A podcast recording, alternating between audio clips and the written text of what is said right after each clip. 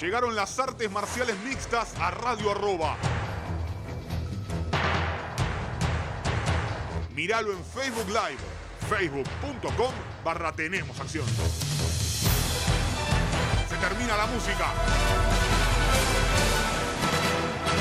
Comienza Tenemos Acción. Hola, hola, hola, ¿qué tal amigos? Bienvenidos a una nueva edición de Tenemos Acción aquí en Radio Arroba con todo lo que dejó el mundo de las artes marciales mixtas y los deportes de contacto, como decimos siempre. Un fin de semana y me voy a poner eh, un poco, déjenme decirlo así, un poco quisquilloso, como decía la abuela, ¿les gusta? Porque la verdad, sacando un eh, momentito, un ratito de Ricardo Lamas contra Bill Algio, después no hubo, no fue competitivo. La verdad, no fue competitivo lo que sucedió este fin de semana en UFC en ninguna de las peleas. Nunca hubo, sacando un ratito lo que les decía, de Lamas contra Algio en ese ataque de habilidad que le agarró a Algio decir voy, voy, voy, voy para adelante, voy, voy, voy, sigo yendo. Después, eh, y bueno, la pelea entre Mallory Martin y Hannah Siffers, por un ratito, la verdad que a mi gusto dejó un poco que desear esta cartelera de UFC, este eh, evento nuevo desde Las Vegas, el número 8, y habrá la semana que viene, y la otra, y la otra, y la otra, y la otra.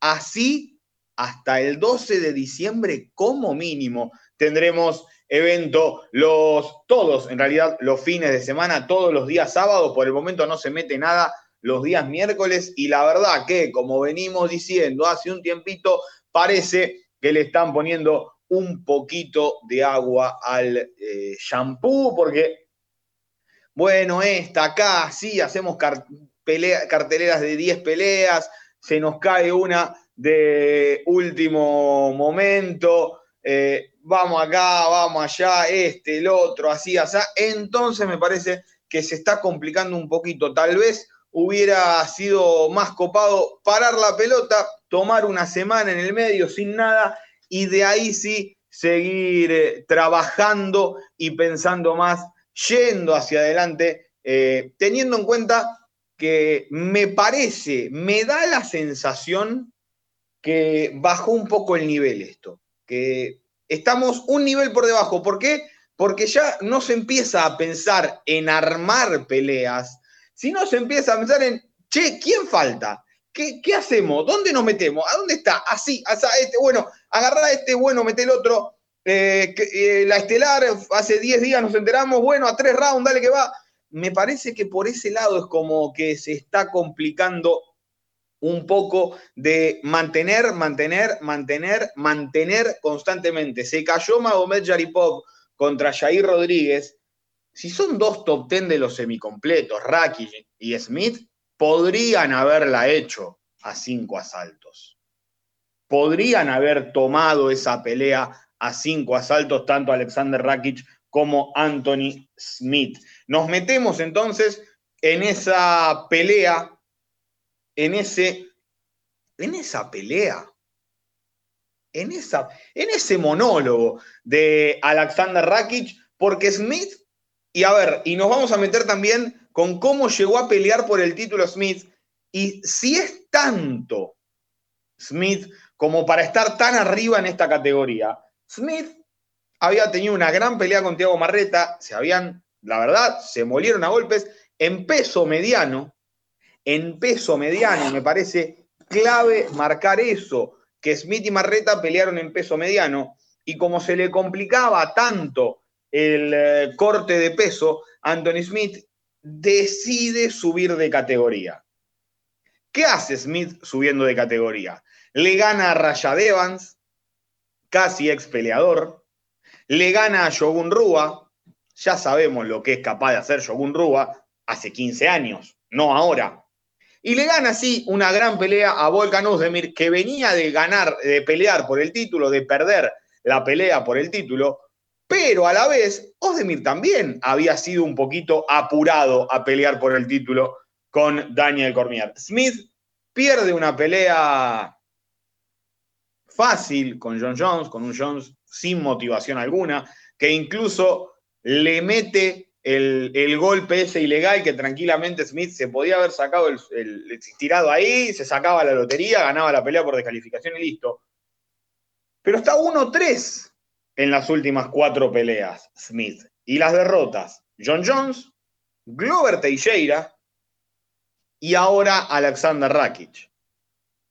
Pero ¿qué pasa? Si ven la pelea con Teixeira y esta pelea con Rakic, los últimos seis rounds de Smith, porque el primero estuvo bien con Teixeira, en el segundo empieza a caer, el tercero, el cuarto y el quinto, que bueno, ahí quedó. Y realmente, Smith no está mostrando ser un semi completo que esté a la altura de los mejores de la categoría. En mi sensación, en mi parecer, a Smith fue un año que tuvo bueno, lo aprovechó, listo, peleó por el título, ya está. Porque, a ver, le ganó a Gustafsson, sí, un Gustafsson que después de esa pelea se había retirado. Y acordémonos que Smith, después de la pelea con John, dijo, no sé cuánto tiempo más voy a estar peleando, cuánto tiempo está más voy. Como que no se lo ve enfocado en pelear y está ahí, en pasar tiempo arriba del octágono, en comerse palizas arriba del octágono, porque le están pegando mucho y muy fuerte. Y Rakic, en lugar de brillar, en una pelea en la que podría haberlo hecho, ganó. Una cosa es brillar y otra cosa es ganar. Rakic salió a decir, quiero pelear por el título contra Reyes o Blajovic. No, bueno, querido Alexander Rakic, con la pelea que hiciste con Smith, dudo realmente que tengas esa oportunidad. Mi querido Rakic, usted me cae muy bien, usted me cae muy simpático, usted sabe que acá se han apoyado estos cuando todos hablaban de Johnny Walker, nada, que Johnny Walker esto, que Johnny Walker otro, acá en Tenemos Acción decíamos, sigan mirando a Johnny Walker, que Rakic les está ganando a todos. Bueno, se lo quedó claro. Perdió, eso sí, su última pelea, el austríaco Alexander Rakic, por más que los padres sean serbios, él nació en Austria, queridos chicos, queridos amigos, así que la bandera Sobota no es jamaiquino, eso ya lo saben, ustedes lo tienen más claro. Ustedes los que siguen todos los días Twitch saben cómo vienen las cosas. Rakic nació en Austria, Rakic es austríaco y se terminó. 13-2 es ahora el récord de Alexander Rakic, 5-1 en UFC. Las mejores eh, victorias sobre Jimmy Manua con ese tremendo knockout y además sobre Anthony Smith. ¿Y ahora qué sale de todo esto? Y acá es cuando uno empieza a, bueno, agarramos este, bueno, agarramos aquel, bueno, metelo acá ahora. Esto es muy sencillo. El 12 de septiembre, Marreta pelea con Teixeira. Y el 26 de septiembre, Reyes pelea con Blajovic por el título vacante de la categoría de los semicompletos. ¿Qué se hace acá? ¿Qué se hace acá, chicos? Reyes y Blajovic es el campeón, Marreta y Teixeira, de ahí sale el retador número uno. Y querido Rakic, le paso el teléfono de Giri Prochaska, ustedes pelean entre ustedes y el ganador de esa pelea se mete con el ganador que sea campeón de esas otras dos peleas. Matemática pura, una llavecita de tenis, dos por arriba, dos por abajo, usted pelea con este, este con el otro y listo. El ganador de Regis Blajovic con el ganador de Marreta Teixeira y el que sale victorioso en esas dos peleas consecutivas, lo mandamos a pelear con el ganador de Rakic y Prochaska. ¿Por qué? Porque se puede, básicamente. Porque hoy los semicompletos, mis viejos semicompletos, ya no son lo que eran. No está Cormier, no está Johnson, no está Gustafsson, no está, por supuesto, el más grande de todos en la categoría John Jones. Ya no es la la categoría de Chuck Liddell, Tito Ortiz, Randy Couture, Rampage Jackson, Forrest Griffin, Rayadevan, Shogun Lioto. Es otra categoría esta de, los semicompletos. Me parece que habiendo sido durante tanto tiempo eh, la división, realmente, la categoría de UFC, creo que hoy está claramente en declive y necesitas de un Rakic, de un Proyaska, de un Reyes, de un Blajovic, de un Marreta. Es un gran momento para que cualquiera de ellos sea campeón y se hagan grandes peleas. Se hagan grandes peleas, porque realmente hay una capacidad para generar un nuevo campeón.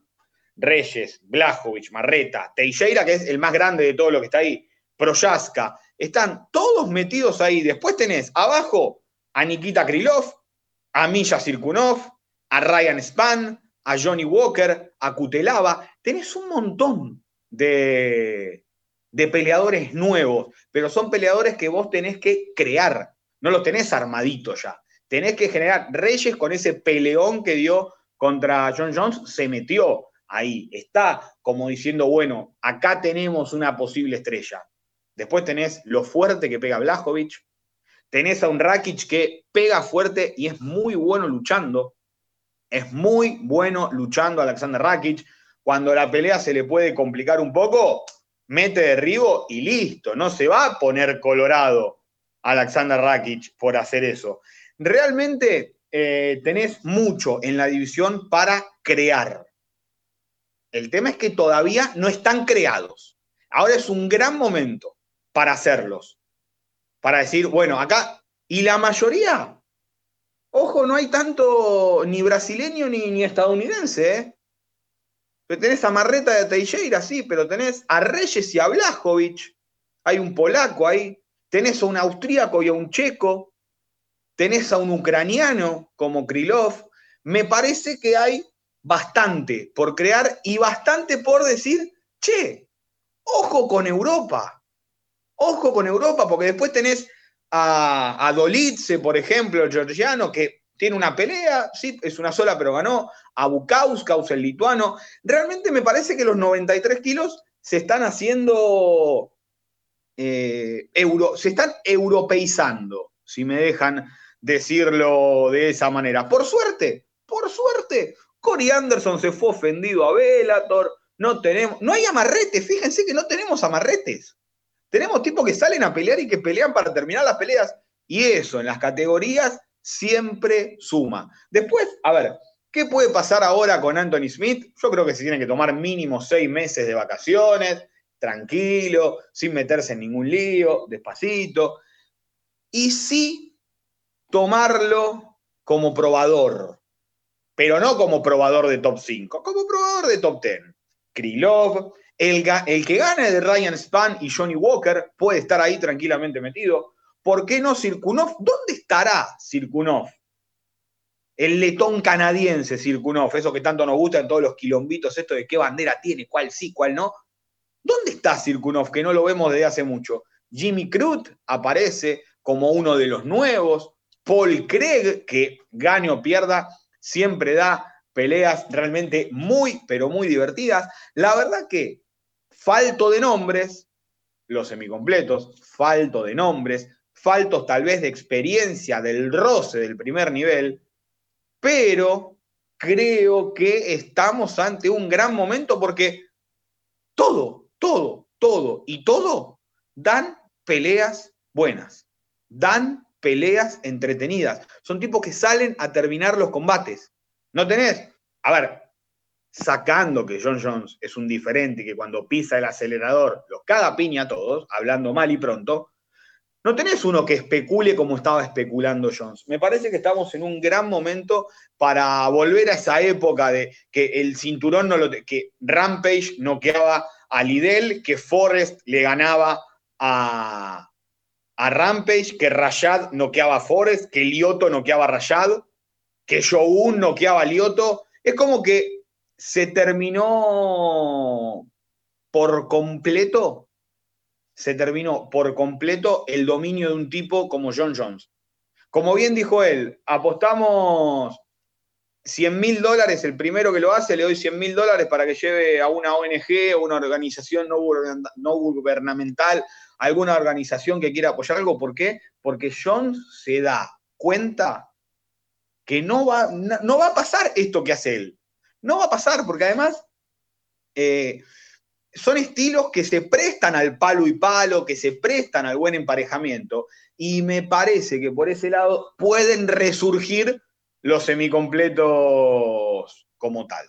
Me parece que viene eh, que viene por, por ese lado. Creo que estamos en un gran momento de los semicompletos y que a la vez podemos hablar de que tal vez sea Reyes o sea Blajovic, sea el campeón más ganable de todos los que haya en este momento en, UFC, en esa hora, ese día, en ese, en ese segundo. Me parece que eh, tal vez eh, Reyes o Blajovic sean el que dicen, che, habría que apuntarle acá. Y creo que a la vez es el tipo que más contendientes va a tener y al que menos le va a interesar a la vez eh, estar en, en, subir ni Reyes, ni Blajovic, ni Proyaska, ni Rakic, ni Marreta, ni Teixeira van a decir, no, quiero subir a peso completo a pelear con Miochi. ¿Por qué? O con Enganú o con Jones. ¿Por qué? ¿Por qué no? ¿Por qué no? Eh, así que vamos, vamos, vamos en un buen momento. Vamos en un buen momento, creo, en eh, los semicompletos y vamos a divertirnos mucho de acá en adelante. Vamos a ver buenas peleas, vamos a ver buenos knockouts. Es algo similar a lo que pasó en Welter cuando se retiró San Pierre. ¿Por qué? Porque peleó Johnny Hendricks con Robbie Lawler, hubo revancha entre Johnny Hendricks y Robbie Lawler, Robbie Lawler peleó con Rory, peleó con Rory McDonald, con Carlos Condit, hasta el bombazo de Woodley. Del bombazo de Woodley en adelante, los Welters se acomodaron en un bodriazo de vuelta, al menos ahí arriba. Y sacando a Usman Covington, que apareció por ahí así de la nada y casi sin querer. Mientras tanto, me parece que estamos en ese momento en el que podemos tener guerras tremendas. ¿Por qué? Porque por primera vez van a ser competitivas también las peleas. Sacando Jones con Gustafsson y Jones con DC, las peleas nunca fueron competitivas. Las ganas era cuando uno decía, bueno, es competitiva ahora y porque Jones no peleaba al 100%. Cuando Jones peleaba al 100%, los pasaba por arriba todo, le ganaba el round fácil y ni se mosqueaba, creo yo, por entrenar al 100%. Ahora vamos a ver cómo se reacomoda todo y lo que les dije la semana pasada. ¿Qué tantas ganas tendrá Miocic de meterse de nuevo arriba del octágono con Enganú? Vamos a ver. Vamos a ver qué es lo que realmente sucede. Con respecto a la pelea coestelar de la velada, a mí hay un récord que están viendo de cerca que a mí me está picando, que a mí me está empezando a hacer la cabeza de decir cómo vas a comparar a Neil Magni con GSP, mi querido UFC.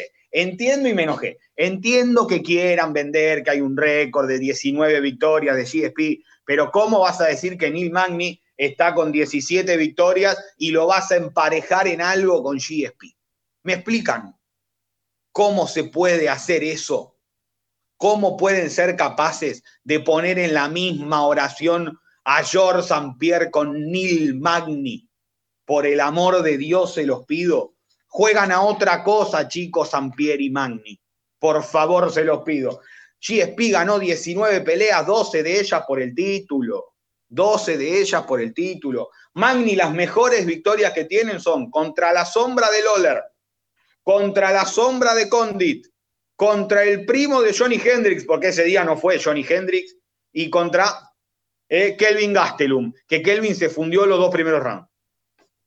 Y a Lombard le ganó un peleón, que tal vez la tendría que haber parado cuando él estaba cobrando. Después, peleó con los buenos. Con lo bueno que peleó, con Santiago. Santiago lo molió, Santiago le pegó un baile. El baile que le pegó Santiago Poncinibio. Y eso también habla bien de Santiago, porque no le ganan todos a Magni. El baile que le pegó Poncinibio. Miren, así, así se lo digo. El baile que le pegó Santiago. Después, Rafael Dos Anjos lo mandó a la escuela. A la escuela lo mandó. Lawrence Larkin, un tipo que terminó peleando en Bellator porque se enojó porque lo ponían eh, en preliminares, como si alguna vez hubiera vendido algo en su vida. Y después con Demian Maya, que también lo mandó al colegio. O sea, de las 23 peleas que tiene en UFC, 8 fueron con nombres más o menos bien. ¿Entienden a lo, a lo, que, a lo que quiero llegar? ¿Y por qué me parece que, no, que Magni no va a quedar nunca en la historia nada? 23 peleas, 4 bonificaciones una pelea de la noche y tres performances. A ver, Magni es el empleado que quieren tener todos. El que te acepta cualquier pelea, el que te va a pelear a cualquier lado. Recordemos lo difícil que era conseguir alguien que venga a la Argentina para pelear con Poncinibio, el tipo vino, buena onda siempre. No te va a llegar tarde a ningún lado. No es irresponsable porque el doping positivo que le dio no tuvo nada que ver, fue un suplemento contaminado y quedó clarísimo. Te acepta cualquiera, te llega temprano, no le pidas horas extras, no le pidas horas extras, no le pidas un trabajo que tenés que entregar en un día, porque para eso no está. Pero es un laburador del octágono, viejo. Es un laburador del octágono. No entiendo cómo a Robbie Lawler se le ocurrió ir a derribarlo. Yo creo que algo hemos perdido, lamentablemente, con el, el bueno de Robbie Lawler. Me parece que ahora sí ya no es lo que era Lawler. Y a ver, ¿qué era o qué fue Robbie Lawler? Y me anoté un par de, un par de cositas para tenerlo en cuenta. Lawler llega a UFC por segunda vez eh, cuando UFC compra Strikeforce y llegan los contratos. Estaba 3-5 en sus últimas 8 peleas y si lo recortamos a 4 estaba 1-3. Y ese momento le hace un clic en la cabeza a Robbie Lawler, allí por 2013, peleó con Bobby Volker. O sea, no es que llegó a UFC y peleó por el cinturón. Peleó con Josh Koscheck, peleó con Ellenberger.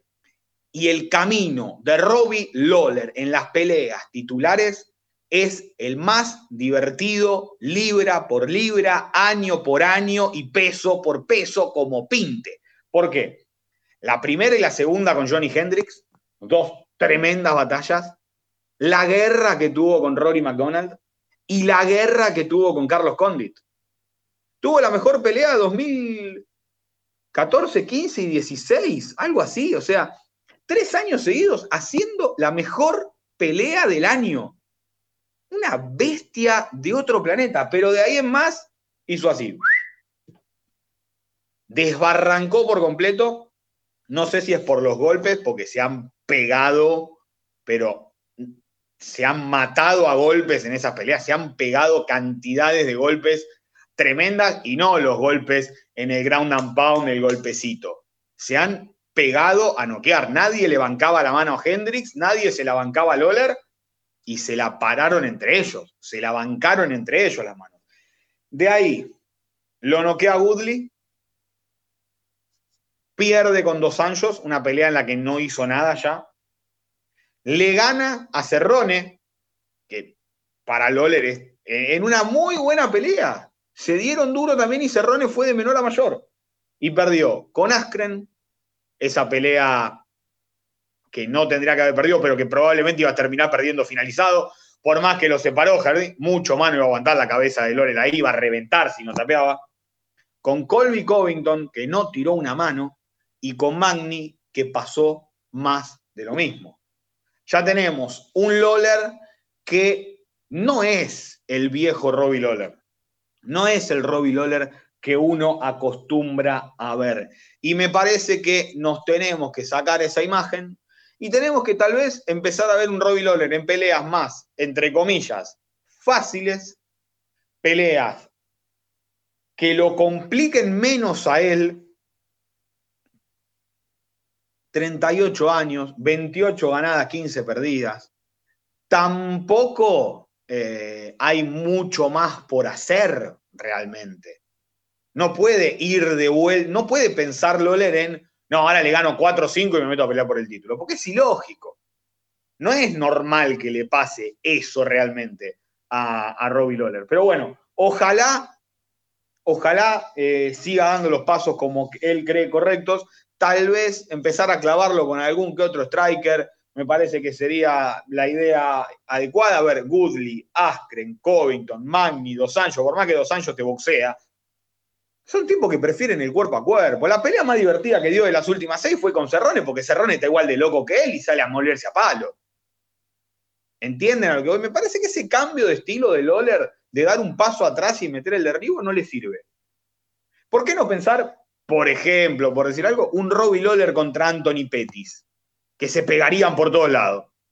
Hay que, llegan momentos en los que los peleadores le tenés que pensar peleas divertidas, peleas entretenidas y peleas incluso me parece que los motiven a ellos. Me parece que los motiven a ellos. Y que haya aceptado con 15 días de anticipación a Neil Magni y todo eso, me parece que eh, habla bien del orden, es decir, che, yo estoy para pelear, yo estoy para meterme, pero creo que es dar un pasito de tranquilidad, de calma y de empezar a medirlo con Striker, que salgan a cruzarse, que salgan a golpearse un poco y que pueda sí conseguir un eh, triunfo. Para Neil Magni, a ver, lo vengo diciendo hace mucho, para mí el que tiene que pelear con Magni es Vicente Luque. Para mí Vicente tiene que probar esa pelea que le quedó ahí picando hace mucho tiempo. Me parece que es un buen momento para que Luque agarre esa pelea, que se pruebe cómo está de vuelta con los top 15. Por más que Luque está más adelante en el ranking que Magni, es una buena prueba. Magni es un buen probador. Y de lo que pase con Magni, vos mirás para adelante. O si no, como bien dijo Jeff Neal, espero verte pronto, Neil. Neil con Neil, Jeff Neal contra Neil Magni, me parece que también puede ser una de las peleas a apuntar tanto para Jeff Neal como para Vicente Luque como para Neil Magni. Y si no me deja solucionar las cositas, ponemos a Jeff Neal con Vicente Luque y chau, nos vemos en otro lado. Nos vamos a ir a la primera pausa de este Tenemos Acción de día lunes. Quedan varias peleas por analizar Quedan varias peleas de la próxima semana que vamos a ver con el ojo un poquito más crítico. ¿Hay alguna que otra peleita linda? ¿Hay alguna peleita linda? Es más, ya la estoy mirando por acá y ya les digo que es el evento con más chances en los últimos 10 años de que haya un descalificado. Es el momento con más chances de que haya un descalificado en un evento de UFC en los últimos 10 años. Que uno dice, ¿va a haber un descalificado en UFC? Mira, no, acá no, no, acá tampoco. Acá hay una que la apuntás con los dedos, le tirás con dardo, le tirás con cuchillo de lejos, porque sí, acá puede pasar cualquier cosa. Hacemos la primera pausa, detenemos acción y ya volvemos con más aquí en Radio Arroba. Dale.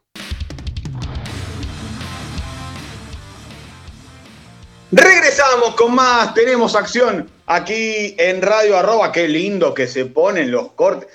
A los que lo escuchan en Spotify, discúlpenme que les cuento lo, que los cortes se ponen lindos. Si ustedes el viernes, el lunes, pero escúcheme a mí, si ustedes los lunes a las 17 pueden en radio arroba o en twitch.tv barra Emiliano Cándido, yo les digo que la van a pasar bien, se van a divertir en los programas en vivo de Tenemos Acción. Ya hablamos de Rakic contra Smith, ya hablamos de Neil Magni frente a Robbie Lawler y ahora vamos a pasar un poquito a analizar con tac, tac, tac, tac, tac, cortito, chiquito, al pie, lo que fue pasando a lo largo de la carterera, que, ojo, tiene algunas cositas más que interesantes. Muy buena victoria, muy buen debut de Alexa Grasso en las 125 libras, victoria en fallo unánime contra la coreana, contra Hee Jeong Kim.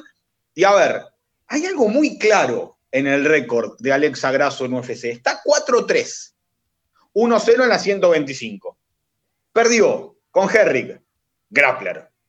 Perdió con Esparza, luchadora. Y perdió con Tatiana Suárez, luchadora.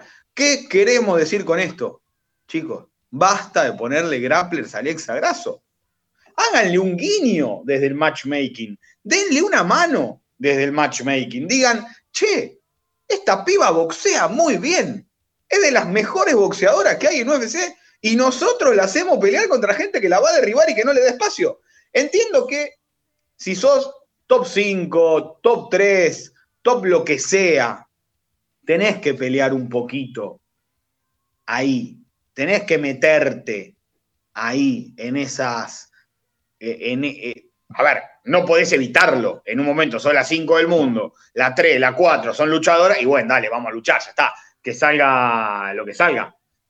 Pero si tenemos la chance, si está 15 del ranking, si está 15 del ranking, Alexa, ¿por qué no, no, nos divertimos todos? Y tal vez ella mete buenas peleas de la noche y se hace una moneda más, unos 50, una moneda, 50 mil dólares más, que serían la mejor pelea de la noche, ¿no? Entonces, yo digo, ¿no? Ya que la tenemos por ahí dando vueltas ahora, Alexa, imagino Hoy lunes todavía no están los rankings, ya lo saben. Tampoco me interesan mucho los rankings que digamos, también lo saben. Pero uno lee por ahí y ves que está dando vueltas Andrea Lee, que pronto pelea con Roxanne Modafferi, pero está ahí Andrea Lee, que van a pelear entre ellas Antonina Shevchenko y Ariane Lipsky. Madre de Dios, y miren cómo muevo la cámara. Antonina Shevchenko contra Ariane Lipsky. Es un recontra peleón. Andrea Lee ¿Ustedes vieron la pelea de Verónica Macedo contra Andrea Lee en Chile? Recontra peleón, ¿por qué? Porque Andrea Lee sale a cruzarse. Porque Antonina y Lipski salen a cruzarse. Vivian Araújo, como le dicen en Brasil, pelea este fin de semana con Montana de la Rosa. Si gana Vivian, ¿saben qué buena pelea que es contra Alexa Grasso? Marina Moroz, tal vez en algún momento frena, Marina, y va por el derribo. Pero también es una gran pelea. Sabina Mazo, aunque Sabina no está aún en, metida ahí tan arriba, es una gran pelea. Más si Sabina Mazo gana ahora el, el 12 de septiembre. Falta muy poco. Hay muchas peleas para hacer que sean divertidos los combates. Me parece a mí que le pueden dar una mano a Alexa Grasso a la hora de, de reacomodar un poco ese, ese barco que se fue con tantas veces que falló dar el peso. A ver, no era necesario tirarla con Tatiana Suárez. Y a ver, otra cosa, zafó de Randa Marcos. Zafó de Randa Marcos. Porque Randa Marcos es grappler como ella sola también. Me parece que podemos llegar a tener una buena seguidilla de, victorias para Alexa y, a ver, Jojo Calderwood tampoco es que uno diga, wow, que, fuera de serie Jojo Calderwood. Entonces me parece que, que tiene con qué ir. Volvemos a lo mismo. Valentina está en otro nivel. Valentina está a una montaña del resto de altura. Valentina ya o sea, las chicas van a vacacionar y le alquilan el hotel a Valentina. ¿Entienden a lo que me refiero? Valentina ya tiene hoteles en la zona. Valentina, las chicas van a jugar a Las Vegas y Valentina se puso el casino. O sea, la diferencia que hay de Valentina y el resto es tremenda. Pero podés ir armando algo divertido en el medio. Me da al menos a mí esa sensación. La única, perdón, repasando la cartelera, la única 100% latinoamericana que peleó el fin de semana. Porque ese tal José Cáceres, que yo no sé quién es, la verdad, no, no peleó ningún José Cáceres, y Ricardo Lamas lo dejó clarísimo eh, con lo que dijo, mis familiares cubanos, o sea, él nació en Chicago, en Illinois. Illinois parte de los Estados Unidos. Listo, ya está. No, por si tal vez alguno creía que Illinois quedaba en Cuba, no, queda en, en los Estados Unidos de América. Eh, pasamos ahora sí a lo que fue para mí la, mejor pelea de la velada, la única que tuvo ribetes competitivos. Siempre soñé decir, decir la palabra ribete al aire y no sé cómo acabo de meterla. Eh, Ricardo Lamas, decisión unánime en tres. Avil Algio, un peleón, realmente peleón, fue muy divertida. Yo creo que Ricardo Lamas se sorprendió con cómo salió Algio a el señor perfecto, lindo apodo metió Algio, que salió a pisarle la cabeza, salió a pasarlo por arriba a Algio. Le faltó el respeto desde el primer intercambio de golpes. Desde el primer palo y palo le faltó el respeto. Le dijo, ok, vos fuiste de los mejores, yo estoy acá para quedarme. Yo estoy acá para demostrar que puedo hacer algo y creo se ganó una, se ganó un, che, vamos a llamarlo de vuelta, vamos a cuidarle un, vamos a cuidarlo un poquito, no lo lanzamos a, los leones hambrientos bañados en sangre tan rápido, me parece que viene por ese lado. Lamas, un récord de 11 y 6 en UFC, peleó por el título con José Aldo, le ganó a Cap Swanson, a Hatsu a Charles Oliveira, y está 2-3 en las últimas 5. Pero las últimas 3 esas tres derrotas son Calvin Keitar, nueva era, Mirsad Bektic, nueva era, Josh Emmett, el mayor o uno de los mayores pegadores de la categoría. Esa pelea con Josh Emmett era la revancha con José Aldo. Frankie Edgar peleaba con Holloway, se lesionó Edgar, subió Aldo a pelear con Holloway y Lama se quedó sin rival, lo metieron a Emmett. Entonces me parece que se puede retirar, puede quedarse, no ha dado vergüenza ni mucho menos. No, no es que digan perdió por tal o cual cosa, perdió contra rivales que pierde la mayoría, así que no lo veo tan, tan mal, al menos ahora, a Ricardo Lamas. Del otro lado, un Vilalgio que debuta con derrota en UFC, está 13-5 como profesional, pero las derrotas, Lamas, la que estamos hablando, me las anoté porque esto me, me, llamó la atención cuando lo vi. En el Contender Series con Brendan Lungname, tanto se habló después de Brendan Lungname, la charla con Dana White, si no lo derribaba los últimos 10 segundos te volvía a dar un contrato con FC. Jane Burgos, hoy top de la categoría, y Jared Gordon, otro que hoy también está en UFC.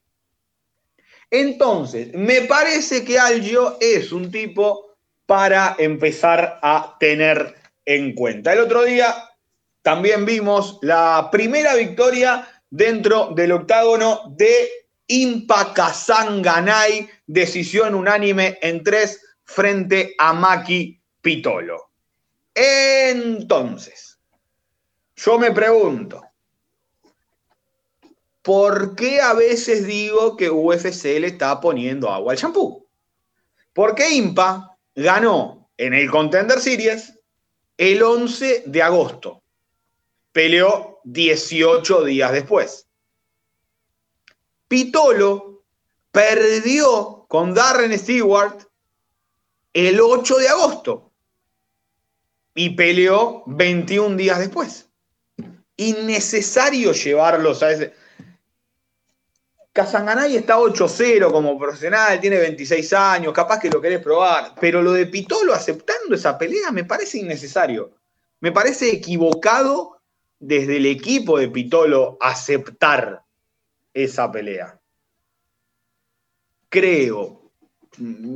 Perdiste, te sometieron en un round, casi te descorchan y no te conviene pelear tan rápido de nuevo. ¿Por qué? Porque se van a notar marcas de la pelea. ¿Y qué pasó? Impa, que había terminado cansado su pelea en el Contender Series, había terminado mal su pelea en el Contender Series, tanto que dijimos, por suerte el rival terminó peor. Ojo, tal vez no le dan la chance. Se mete con Pitolo, que al principio de la pandemia había dicho, no, voy a pelear en mediano, basta de pelear en welter, metió un triunfazo y en 20 días, dos derrotas y nos olvidamos de Pitolo. Ahí está raro. ¿Qué sigue entonces para Impa Kazanganay? Espero que se tome un mes al menos. Dijo que quiere pelear el 12 de septiembre. Calma, Impa. Tranquilo, Impa. No seas impaciente, querido Kazanganay. Tranquilo. Kazanganay, nunca lo voy a decir bien. Miren que lo quiero muchísimo, Impa. ¿eh? A mí me gustaría una pelea con Marc André Barrió. Me gustaría esa pelea.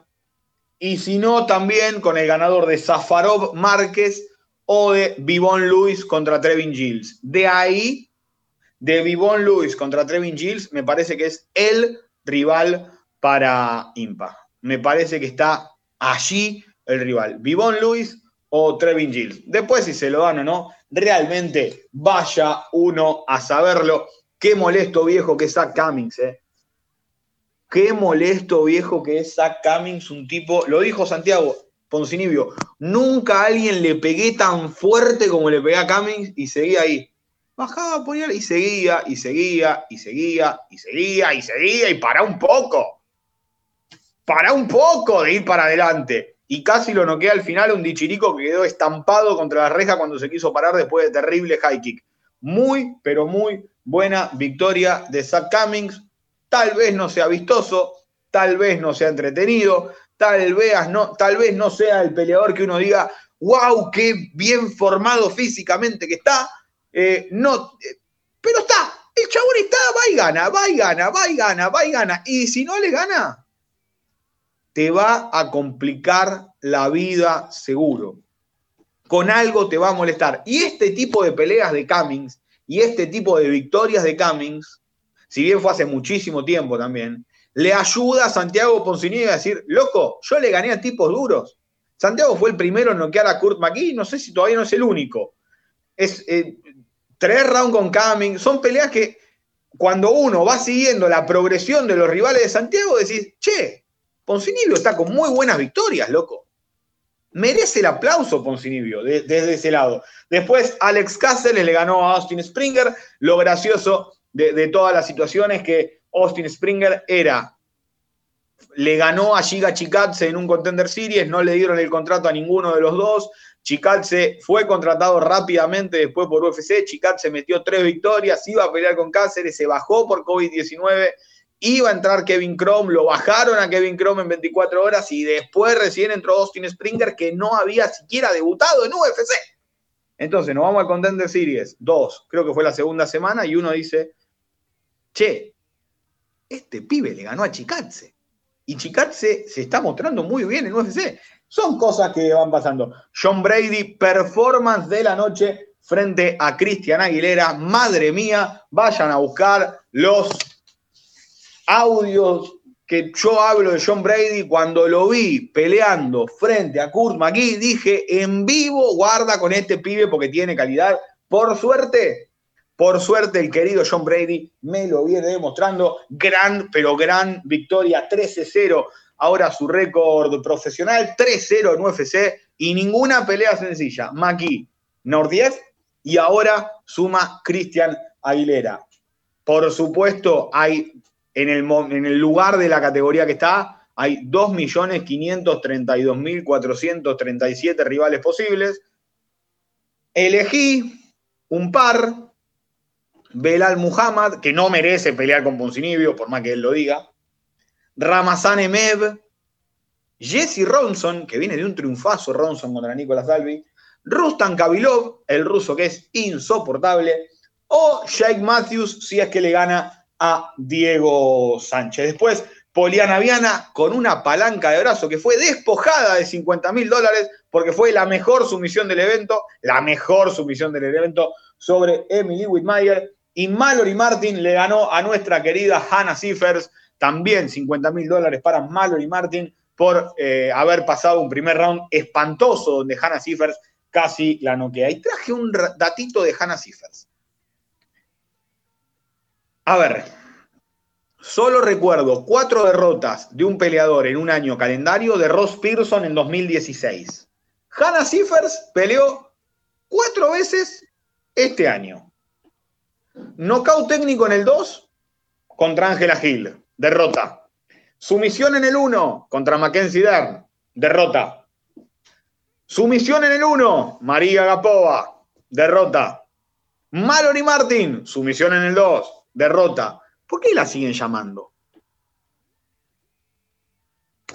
0-4 en el año, en ocho meses.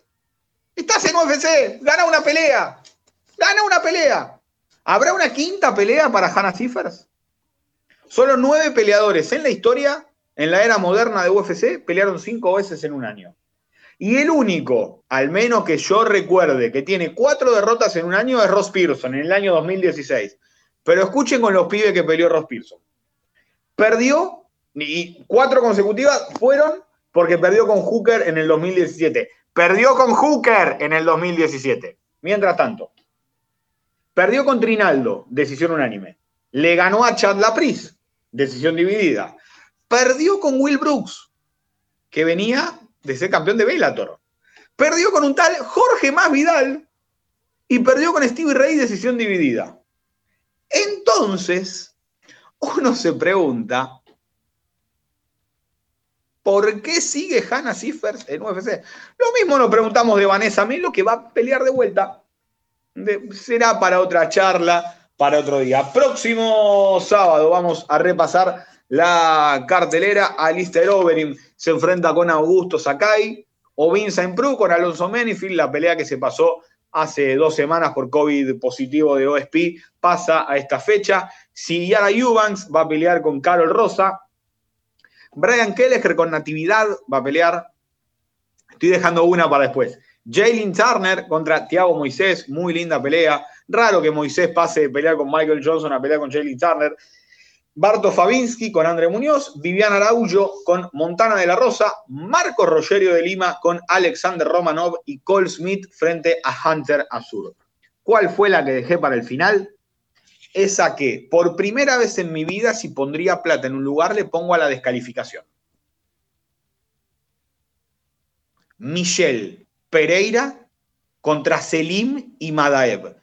Pereira, el tipo que más macana puede mandarse en una pelea contra Imadaev que te mete golpes bajos, se agarra de las rejas, si puede te hace piquete de ojo, te mete rodillazo en el... Todas hace, no te deja una.